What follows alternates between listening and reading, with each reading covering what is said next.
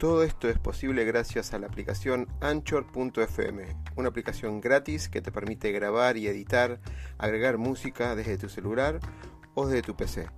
Anchor nos permite distribuir además todos nuestros podcasts en todas las redes conocidas de música y podcast como Spotify, Apple, Google, entre otros.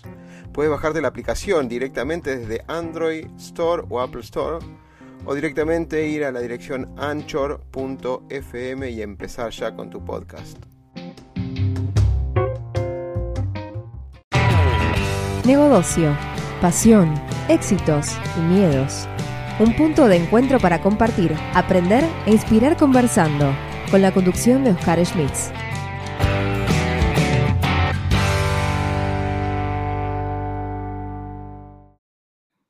Bueno, bienvenidos todos a otra nueva entrevista, esta vez con otra, uh, digamos, una mujer extraordinaria de las que yo sí me regala la vida. Cuando estuve googleando, encontré que hizo un montón de cosas y demás. Hay un artículo puntual que se los recomiendo donde Mariana desarrolla el tema de, no el empoderamiento solamente femenino, sino sobre la mujer en el rol de un ambiente de sistemas. Creo que es en el artículo de la Nación que me motivó pedirle un, huequito de su tiempo y por eso tenemos estos 30 minutos de, charla y de intercambio. Mariana Sigal, bienvenida y gracias por estar ahí.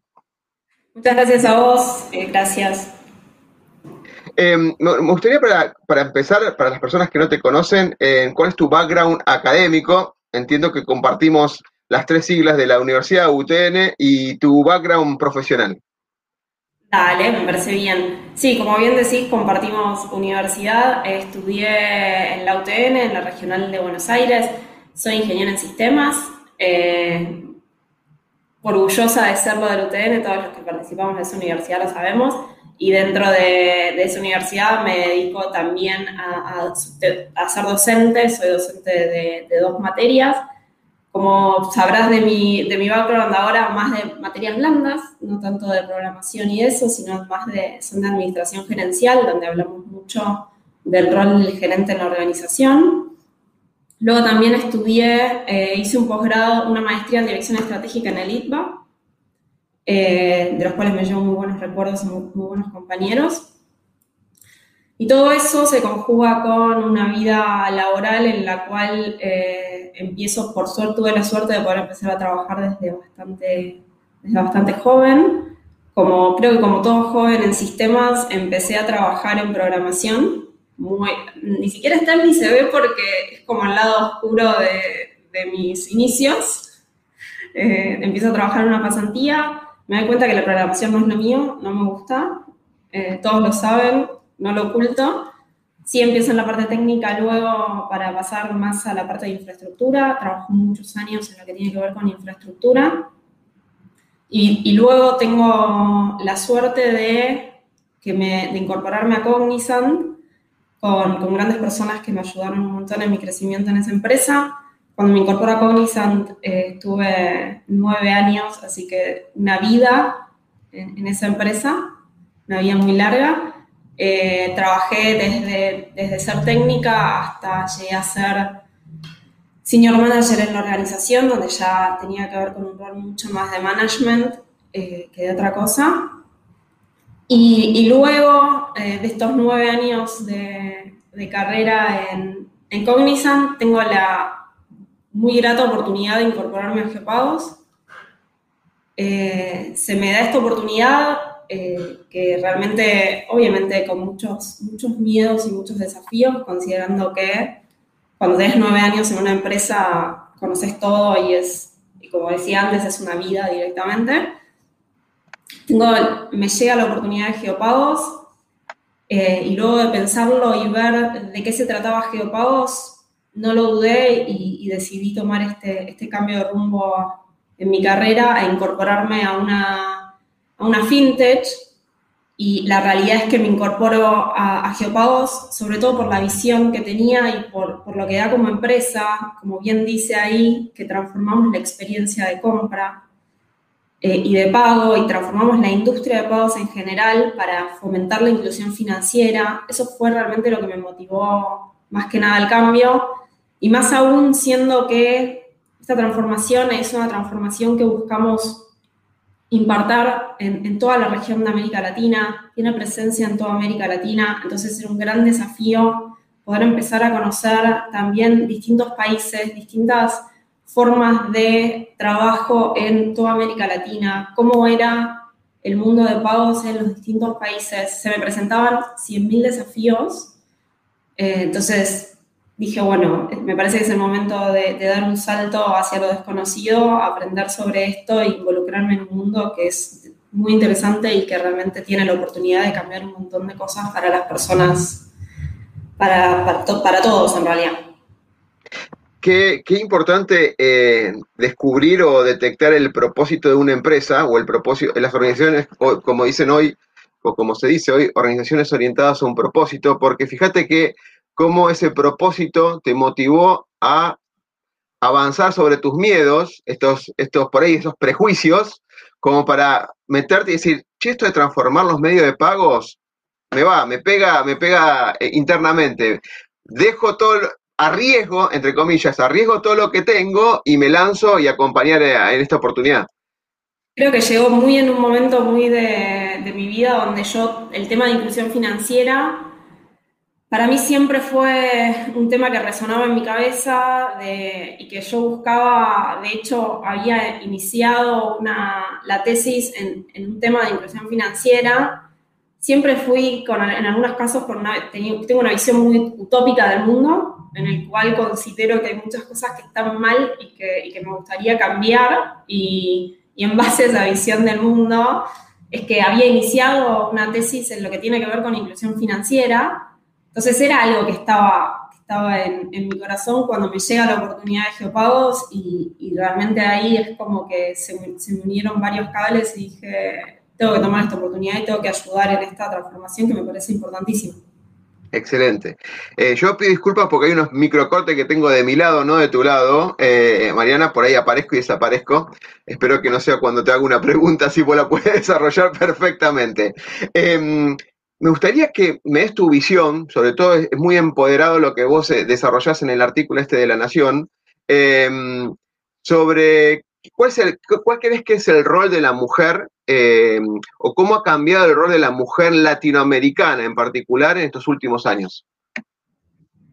Eh, creo que la mujer latinoamericana es, en realidad es distinto en todos lados de Latinoamérica por suerte, como decía, al ser una empresa regional, tuve la oportunidad de trabajar con, personas y con hombres y mujeres de todos lados de la región y tengo la suerte, de alguna forma, de vivir en Argentina donde las cosas cambian a otro ritmo y el cambio que se da en el rol de la mujer es mucho más fuerte que lo que se da en otras regiones, en otras partes de la región. Creo que es, creo que es un paso hacia lo correcto y, tengo la suerte de estar en Argentina donde el, donde el movimiento es mucho más fuerte, porque a comparación de otras partes de, América Latina, realmente ese, esa lucha no está tan fuerte y no, no, tiene el movimiento que tiene acá en Argentina.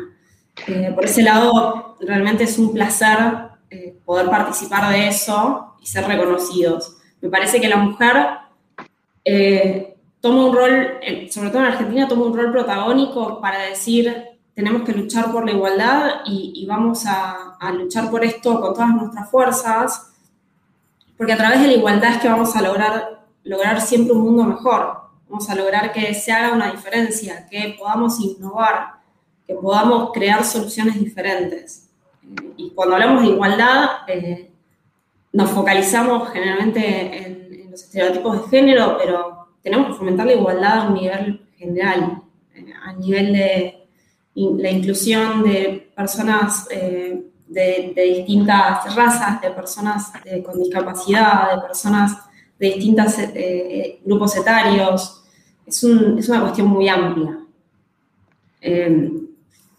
Mariana, me parece increíble, o sea, increíble de, muy bueno esto de que no lo acotemos solamente a la mujer, sino que hay un montón de brechas que vos resaltaste, por lo menos del tema de la educación, ¿no? Si eliminamos las brechas, seríamos de alguna manera, tendríamos todos los mismos niveles para, mirar. ¿Qué, te hace sentido en tus equipos de trabajo este concepto de la multimirada, ¿no? Esta, la, de la, inclusión, la mirada multicultural, la multi, o sea, cualquier multi de mirada diferente, hombres, mujeres o el, género que fuera. ¿Qué es lo que hace a tu equipo? Eh, yo busco que mis equipos sean lo más diversos posibles. Eh, y no, no, lo busco solo porque considere que es lo correcto, sino porque en la diversidad es donde encontrás la innovación, en la diversidad es donde encontrás las, las mejores ideas. Juntos buscamos con trabajo en equipo potenciar y, la mirada que no tiene una de las personas lo puede tener otro. Eh, por eso me parece, me parece clave la, diversidad y la inclusión. Y aparte de algo, y acá voy a ser un poquito más, eh, ¿cómo decirlo?, más capitalista, ¿no? Hay algo muy básico, que, que, es algo por lo cual todos tendríamos que pelear por la igualdad. Todos queremos que cualquier eh, empresa en la que estemos o cualquier lugar en el que nos desarrollemos, ni siquiera sea una empresa, sea lo mejor posible. Y para que sea lo mejor posible tenemos que acceder al mejor talento. Y si cuando buscamos acceder al mejor talento nos limitamos simplemente a acceder a aquel talento que, de alguna forma nos generaron un estereotipo, que nos dijeron que era el mejor talento, estamos limitando a la población de la gente a la que podemos acceder y que puede darnos la diferencia. Entonces, ¿por qué limitarnos cuando podemos elegir del 100% de las personas y encontrar en ese 100% las personas que van a hacer la diferencia para nosotros? una visión un poco capitalista, pero... No, no, no, te lo tomo porque con otras entrevistas a mujeres como con, la impronta como, como tenés vos, eh, hablamos ser sinceros, o sea, las empresas privadas tienen que ganar dinero para sustentar obviamente primero los sueldos y aparte una mirada transaccional seguramente, pero no descartan lo que decís vos, que el pensamiento de triple impacto, o sea, lo, económico de lo sustentable, o sea, el medio ambiente, buscar la manera de que no impacte su desarrollo económico que impacte negativamente al ambiente y el impacto social, o sea, no solamente contribuir a, las personas como empleado, el famoso employee centric, sino también un bien social, y no solamente al cliente, bien social, o sea, ayudar en una, cadena de valor eh, para empoderar. Y vos, lo, justo el título particularmente que, me inspiró leerte y, ahora te estoy conociendo mucho más y, y hasta pondría otro título más empoderado todavía, que es esto de que uno podría ser el, ejemplo para marcar el camino a otras personas, como posibilidad, no como que yo me la sé toda, sino como, si yo lo pude hacer, te puedes tomarme como referencia para que vos también lo puedas hacer. Transformar el por qué, por qué yo, digamos, por qué eh, eh, no pude hacerlo, transformarlo en por qué no. Si ve como vos ejemplos que hicieron una carrera, eligieron cosas que desafiaban y demás. Me parece fantástico escucharte decir eso porque eso ayuda mucho a, las mujeres y a cualquier otra persona que esté se sienta limitada, ¿no? Tuve la suerte de que hace, me llenó de orgullo, hace varios años una, compañera de, mi trabajo en Cognizant me, me, dice, vos sos un ejemplo para nosotras porque sos el ejemplo de que se puede llegar. Eso a mí me marcó un montón porque es esto que mencionas de, eh, si yo pude llegar, no, hay nadie que no pueda llegar, no hay ninguna limitación que haga que vos no puedas llegar al camino que querés llegar. Hay que marcar el camino al que, buscamos y, se puede llegar, siempre se puede. Ahí te, te voy a hacer una pregunta, pero antes hay algo que por ahí vos lo sentís y te das cuenta y hay otras personas que quizás no, por eso se hacen esa pregunta, que vos quizás tenés un propósito, en mente hay un propósito. Y cuando uno tiene en claro un propósito o antes metas, las cosas aparecen, o sea, se acciona, los recursos aparecen, los elementos aparecen, las personas para, para generar este compromiso de, acción aparecen. A veces las personas le faltan esa dirección, ¿sí? Porque vos como que se armó una dirección por ahora y seguramente en los próximos 10, 20 años también van a cambiar la dirección porque te vas a alimentar de, otra, de otras fuentes como para, para tomar otro, otra posición. ¿Qué, ¿Qué crees que fueron tus superpoderes o que son tus superpoderes? Como no solo como mujer, sino como Mariana. ¿Cuáles son tus superpoderes? De, haber sabido que tenía superpoderes los usaba antes. Creo que nadie tiene superpoderes. Creo que nadie es una, es una persona con superpoderes. Pero, ¿qué, ¿qué, me caracterizó a mí? Y creo que es lo más importante. Súper rodearme de gente que me potencia. Y súper rodearme y súper buscar gente a la cual yo pueda potenciar también. Eh, la clave está en que como nadie tiene superpoderes, nadie puede hacer las cosas por sí mismo.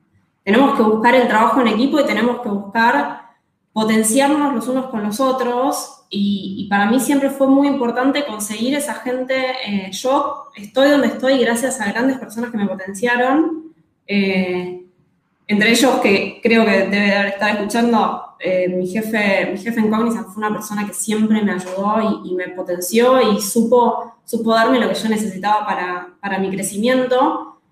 Y gracias a rodearme de esas personas es que yo puedo hacer lo que hago y puedo ser feliz haciendo lo que hago. Y lo que busco, y más allá de cómo llegué yo, es lograr lo mismo en las personas con las que trabajo, potenciarlos y, aportarles algo en el día a día para que puedan crecer en, y, desplegar su mayor potencial. Me parece que solos, si seguimos con una visión de, que solos vamos a lograr algo, no lo vamos a lograr a la larga. me gustaría ahondar en algo puntual eh, de acuerdo a lo que dijiste, algo particular, es, em, hay un concepto que se llama accountability body, eh, o eh, el famoso mentor, mentor en la organización, este que te acompaña en el desarrollo personal. ¿Vos crees que eso es muy importante en las organizaciones de hoy? Me parece que, y tuve esta discusión, voy a, voy a blanquear algunas cosas acá adentro que voy a decir que quedan entre nosotros, pero no, pero está bueno que lo sepan.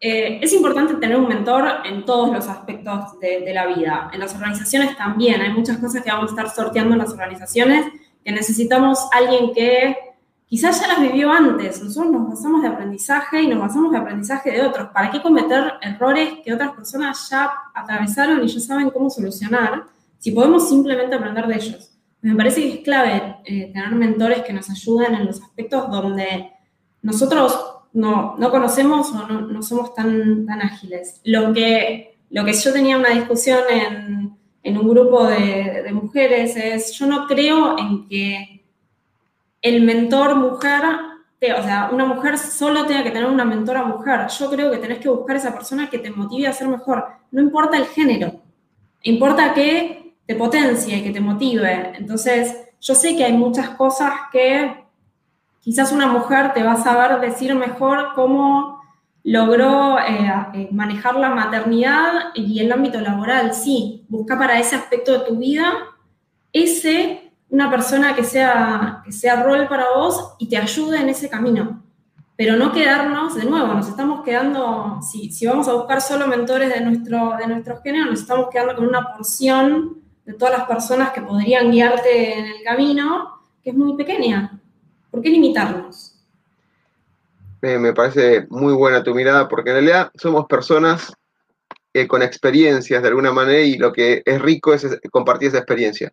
Me, encanta que lo digas vos, que seguramente tenés pasado apenas los 30 años, ¿sí? que estás, eh, digamos, en un gran crecimiento de tu carrera y de alguna manera eh, no tenés la humildad, la humildad de decir, no me las sé todas y si alguien la vivió antes, quiero un MBA acelerado de ese problema que me ayude, básicamente. O sea, pues, o que me dé las posibilidades para que yo pueda elegir.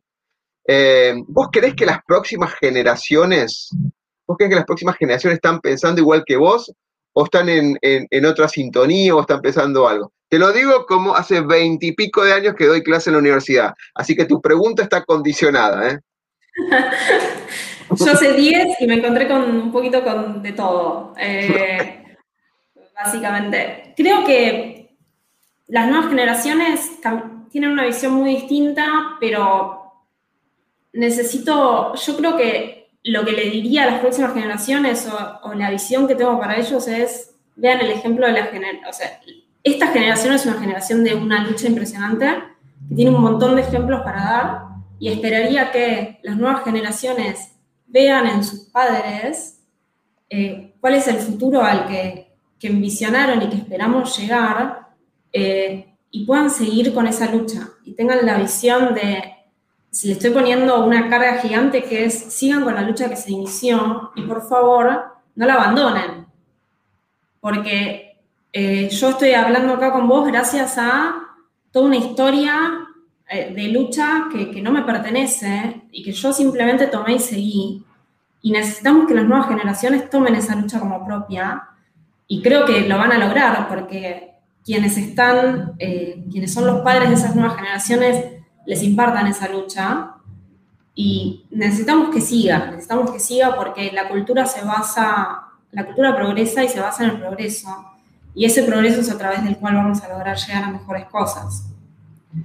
Em, sí, totalmente de acuerdo. Quizás a veces una de las otras generaciones le dan una vuelta de tuerca porque es natural cuestionar a los padres, pero si refuta los fundamentos de esas causas o esas luchas y no hay fundamentos para, digamos, para descartarlas, es un efecto sí que hay que continuar como efecto dominó, ¿no? Como la teoría del caos, básicamente, y totalmente de acuerdo. Yo apenas cuando estaba, te escuchaba hablar, me acordaba que ahora no recuerdo el nombre, perdón por este momento de ignorancia, que es esa mujer negra que se puso al final, se puso en, en el colectivo, que originó todo este empoderamiento, o esa primera decisión de que poder votar en la Argentina las mujeres, y ese efecto dominó donde eh, empezaron a generar que las mujeres no tienen nada que, digamos, eh, limitado a diferencia de los hombres, y esa lucha eterna de el salario de una mujer y un hombre tienen que ser iguales, y no dejarlo porque eso fue una seguidilla. Siempre en todo caso, siempre en todo caso, hay extremos que quieren acelerar totalmente, eh, pero el que se persiste en el tiempo y el que construye es el camino este de fundamentado y tomado es el que vos decís, este efecto dominó que viene de la generación para la generación. Creo que dijiste algo muy importante, disculpa que te interrumpa, que tiene que ver con cuestionarse. las nuevas generaciones no tienen que seguir la lucha en base a, que, que es, es, parte de lo que en algún momento pasó, es luchar por luchar porque me dicen que tengo que luchar. No, cuestionense, vean qué razonamientos hay detrás de esta lucha, vean cuestionen todo lo que pasa en el mundo, que a través del cuestionamiento es que, llegamos a decir, no, esto está, esto está mal, esto no debería ser así, y que logramos hacer, hacer un mundo mejor. Por eso, pues, que cuestionen a los padres, sí, todo lo que quieran. Como bien dijiste, lo más posible es que cuando, cuando se presenten ese cuestionamiento de por qué estamos luchando o por qué deberíamos luchar, encuentren que está fundada esa lucha, está fundamentada y que tienen que seguir por ese camino. Y lo más importante es, esto es una lucha de todos, es una lucha eh, que yo marco como una lucha por la igualdad que tiene que ser del hombre y de la mujer. Entonces, que las nuevas generaciones también se cuestionen eso. Totalmente, totalmente de acuerdo. Te quisiera hacer dos preguntas y obviamente totalmente agradecido por el tiempo que, que nos permitió conocernos un poquito más que es, dijiste algo, esto de transformar el mundo, transformar el futuro. Hay una frase que usamos en la comunidad OpenExo y que yo lo utilizo mucho en mi propósito personal, que es eh, transformar el mundo para un futuro mejor. Y en la palabra transformar no es cambiar, no cambio una cosa por otra, sino que es transformar. Lo que hay lo transformo, ¿sí? Entonces, imagínate que vos tenés el poder, no sé, Dios, universo, el que fuera, el, ser super, eh, supernatural o sobrenatural que quieras te da la posibilidad de tener tres deseos, te dormís hoy a la noche y tres deseos tenés que elegir, nada más, que puedas, puedas, eh, puedan ser verdad cuando te despiertes y puedas cambiar el mundo con esos tres deseos. O sea, de forma tal de transformar este mundo para crear un futuro mejor. ¿Qué tres deseos? Yo sé que es complicada esta pregunta, Mariana, pero te la hago larga como para que la vayas pensando. ¿Qué tres deseos vos elegirías? Primero le agradecería por los tres deseos y le diría que creo que me basta uno. Y es muy fácil. Que tengamos un mundo de igualdad. Que se eliminen todas las, inequidades y que, vivamos en un mundo de igualdad.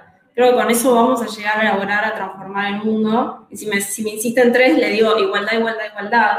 Dame igualdad. Eh, porque me parece que es la base de todo, es la base de la transformación, es la base de, la creación y de la innovación. En, base a la igualdad es que vamos a poder crear un mundo más equitativo, vamos a, va a haber equidad, va a ser más equitativo en los recursos, va a ser, los estereotipos de género se eliminan. En realidad lo que tendríamos que hacer como primer, como primer deseo es borrar la historia y que nazcamos de una historia de igualdad, que existe igualdad siempre. Totalmente. Igualdad en, oportunidades, igualdad en, en, acceso a la educación, igualdad en posibilidades de trabajo, igualdad en qué más, qué cosas específicas, más allá de igualdad, porque yo te escuché que esto lo venís propagando varias veces en varios, en varias apariciones tuyas, pero igualdad en educación te la tomo, totalmente de acuerdo, que tengan acceso a la educación todo el mundo y en iguales condiciones, no que una persona tenga que viajar cinco horas para entrar a un curso, por ejemplo. Ahora, o que no tenga una computadora de internet para poder accederlo online, por ejemplo. Totalmente. ¿Qué otra cosa más equitativa sería? Aparte de la educación, ¿no? Como decías, otra desigualdad de oportunidades. Eh, la igualdad de oportunidades va a permitir que después también generes un ámbito de, laboral más igualitario. Eh, cuando hablamos de, igualdad, hablamos de una eliminación, eliminación de los estereotipos de género, una eliminación de los estereotipos en todos los, todos los ámbitos en los cuales las cuales trabajamos, y partir de la base de un conocimiento de que en realidad somos todos iguales. Entonces, vamos a poder eh, dar la misma cantidad. No es porque seas mujer, no es porque seas hombre, no es porque seas mayor, adulto, eh, niño, todos, todos partimos de una igualdad de que vamos a poder aportar las eh, cosas similares. después, con esta igualdad de, también cuando hablábamos esto capitalista, cuando hablamos de igualdad de oportunidades, tenemos que, eh, yo tenía esta discusión con mi ex jefe de lo que tiene que ver con la paternidad y la maternidad. Igualdad de acceso a tener la oportunidad de criar a tus hijos. De, yo entiendo que hay cuestiones fisiológicas muy fuertes eh, que, no, que no podemos cambiar bajo ningún concepto, pero sí podemos cambiar que eh, un hombre pueda quedarse en la casa al igual que una mujer durante tres meses para compartir los primeros, el primer tiempo de, la vida con, sus hijos, que no solo lleva a, una igualdad para ambas partes de decir, yo quiero participar en la, crianza de mi hijo igual que lo hace, que lo hace la mujer, sino que también elimina desigualdades de, de oportunidades, porque como bien decías, las organizaciones tienen que hacer dinero pues para eso se crean. Y cuando das desigualdad de licencias, por ejemplo, esto es uno de los tantos ejemplos que se dan en la vida cotidiana, cuando das desigualdad de, licencias, es una desigualdad de oportunidades para, hacia las mujeres. Entonces, es como que en el, momento que somos todos iguales, tenemos que empezar a pensar en dónde estamos haciendo las diferencias y qué tenemos que empezar a eliminar. Totalmente. Muy complicado. Y esta conoce se vendía por otro sin duda. más que complicado, como me decía un gran mentor, me decía, lo complicado, lo imposible lleva un poquito más de tiempo, nada más. como, continuando la lucha o la causa, de alguna manera, y siendo persistente y resiliente frente a, las circunstancias, digamos, se puede lograr. Como, Creo que también, siendo, siendo algo que, que hablamos de las nuevas generaciones, cuando la nueva generación entiende que también quiere esos derechos y que por adquirir esos derechos no pierde otros, otros beneficios, creo que ahí vamos a, es un paso más hacia la igualdad. Mm, ok, eh, no es una, un tema transaccional, te doy esto y te saco esto, sino que es un suma, un suma cero de agregar, digamos, un win-win para los dos lados. Mariana, te, te, hago la última pregunta. mm, Generalmente cerramos con las entrevistadas, obviamente, sobre todo por su conocimiento, habrán leído un montón de libros, habrán pasado por un montón de frases y seguramente en este año 2020 se tuvo la posibilidad de ver un montón de videos en cualquier de los medios digitales, habido y por haber. Me gustaría que elijas uno o dos o lo que quieras, des el nombre y el significado de por qué, el significado que te dio a vos particularmente de impacto esa frase, ese libro, esa película, y que nos comentes por qué lo tendríamos que ver o, leer o mirar, digamos, ¿no? Acá le voy a robar la recomendación a una íntima amiga mía, que fue ella en realidad quien me hizo esta recomendación a mí, es una íntima amiga con la que yo comparto mucho y que en lo que tiene que ver con, género para mí siempre es una avanzada. Eh, y me recomendó el libro que se llama Dear Madam President, que es de Jennifer Palmieri, que es la ex directora de comunicaciones de eh, Hillary durante su campaña y también participó en, la Casa Rosada en un montón de, como, en la parte de comunicaciones. realmente es un libro muy impactante donde en cada capítulo te va, te va dejando un mensaje y vas viendo cómo realmente el rol de, de la mujer fue evolucionando, pero también te va mostrando todo lo que falta de la evolución, todo lo que falta para derribar los estereotipos y para, para buscar que, por ejemplo, que llegue a ver eh, en Estados Unidos, en este caso, eh, un presidente mujer. Y, y, realmente es muy impactante las cosas que, que, vive. También yo me sentí de alguna forma con algunas experiencias que comparte muy, muy reconocida, porque en algún momento me, me pasó algo similar, eh, en ese sentido es muy fuerte, pero también ella evidencia cómo cambian las cosas y lo, lo, manifiesta. Y es como decía, es una lucha que es continua y en este libro te la muestra, te muestra inicios donde quizás las cosas eran un poco más diferentes, te muestra cómo, cómo va evolucionando y te muestra que todavía no estamos en el ideal ni por, ni por asomo. Excelente. Así que es bueno. un libro para leer. Creo que solo está en inglés lo único.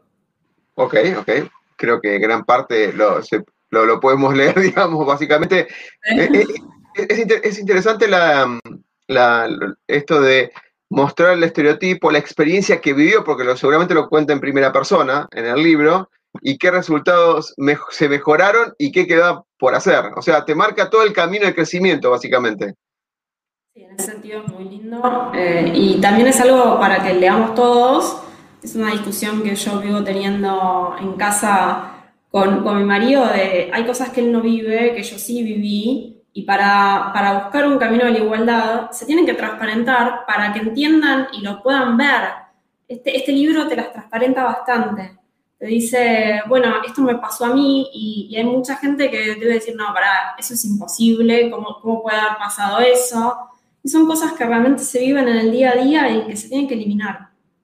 Totalmente. Qué bueno, qué bueno, qué bueno esto de, es el ejemplo que das, ¿no? Porque a veces al hombre no le ocurren, su, o por lo menos en, en, la, en gran parte no le ocurren las mismas situaciones de desafíos, por ponerlo en palabras lindas, o de crisis, para ponerlo en palabras feas, eh, que a la mujer en algunas circunstancias. Y qué bueno es ponerse, ser empático y ponerse en el lugar del otro y decir, ah, bueno, te escucho, a ver cómo lo ves vos y cómo lo viviste vos. Ma, eh, Mariana. Así. Así que soy una agradecida por eso. Totalmente. Bueno, Mariana, te agradezco un montón. Pasó re rápido la, esta charla. Me encantaría preguntarte más de temas por ahí, más de metodologías, porque estuve viendo también en el portal de ustedes temas ágiles, metodologías, cómo es el, la parte de la simbiosis en lo que es innovación y demás, que es otro de los rubros que me encanta siempre discutir. Así que seguramente en otro momento te vamos a invitar a que, a que vos y tu equipo, o los, los, que fuera, podemos invitar hasta dos personas más, así que podemos hacer un debate abierto sobre este tema.